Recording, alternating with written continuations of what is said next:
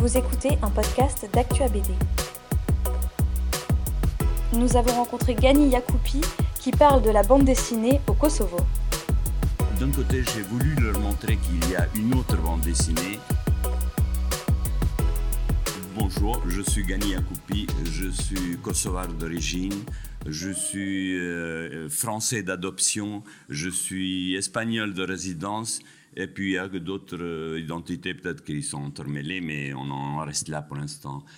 Euh, je fais de la enfin j'ai fait du dessin depuis que j'ai conscience de moi-même, comme on dit.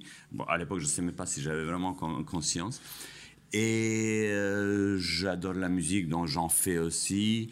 J'ai été journaliste, j'ai fait plein d'autres professions, rien de reprochable mais euh, certains gens, j'ai du mal à m'en rappeler. Des fois, euh, en fait, j'ai un, j'ai un folder, un dossier plein de biographies chez moi dans mon ordinateur, selon le cas, selon l'occasion, selon la raison pour laquelle on en a besoin.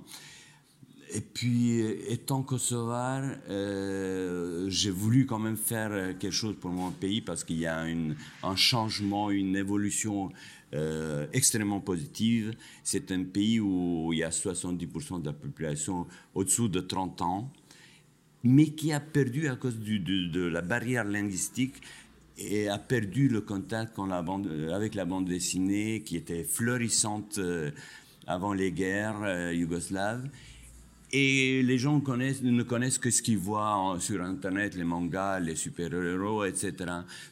D'un côté, j'ai voulu leur montrer qu'il y a une autre bande dessinée. D'ailleurs, on m'a reproché dernièrement de ne pas inviter des auteurs de BD pour enfants.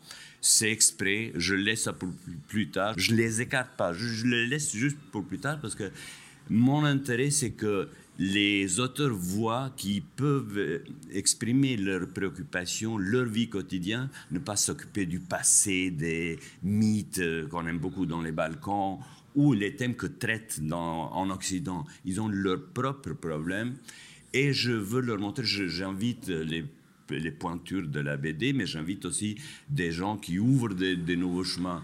En 2019, on avait ici Marcelo Quintanilla, qui à l'époque peu de monde le connaissait, puis aujourd'hui tout le monde sait qui c'est. Et euh, on a apparemment eu le nez fin. on, a eu, euh, on a commencé bien avec Herman, avec euh, Franck Margerin, Dave McKean. L'année dernière, c'était David Prudhomme, Judith Van Istendel. Mais on a aussi toujours des, gens qui dessinent de façon plus simple, comme, comme le finlandais Villarante, par exemple ou la lichinline, un dessin très basique. Je veux montrer qu'on peut faire de tout. Et d'autre part, il y a quelque chose que, franchement, je ai pas pensé au tout début. Au début, c'était juste un coup de passion. Mais je me suis rendu compte que le plus grand défaut du Kosovo, c'est-à-dire que la BD n'existe pas, c'est ce que les anglo-saxons appellent blessing in disguise, c'est-à-dire c'est une bénédiction cachée, mais il n'y a pas d'expectative. Le public est ouvert à tout, donc tout ce qu'on leur offre, ils, euh, ils le consomment. Et il y a un grand, d'un côté parce qu'il y a la jeunesse, et puis je crois que même par soi-même, il y a un grand intérêt pour les arts au Kosovo. C'est difficile de s'ouvrir une place parce que paradoxalement, c'est un tout petit pays, il n'y a même pas 2 millions d'habitants. Euh, Pristina, je ne sais pas si c'est 200 000, 300 000 habitants mais on se, on se marche dessus les festivals. depuis, les, depuis le début euh, du printemps, et jusqu'à presque jusqu'à la fin, de l'automne, il y a des festivals. Au printemps, c'est presque chaque semaine. C'est-à-dire que c'est, une, c'est un tout petit, mais tout petit pays, mais qui est très, très, très engagé. Si cet épisode vous a plu, partagez-le autour de vous.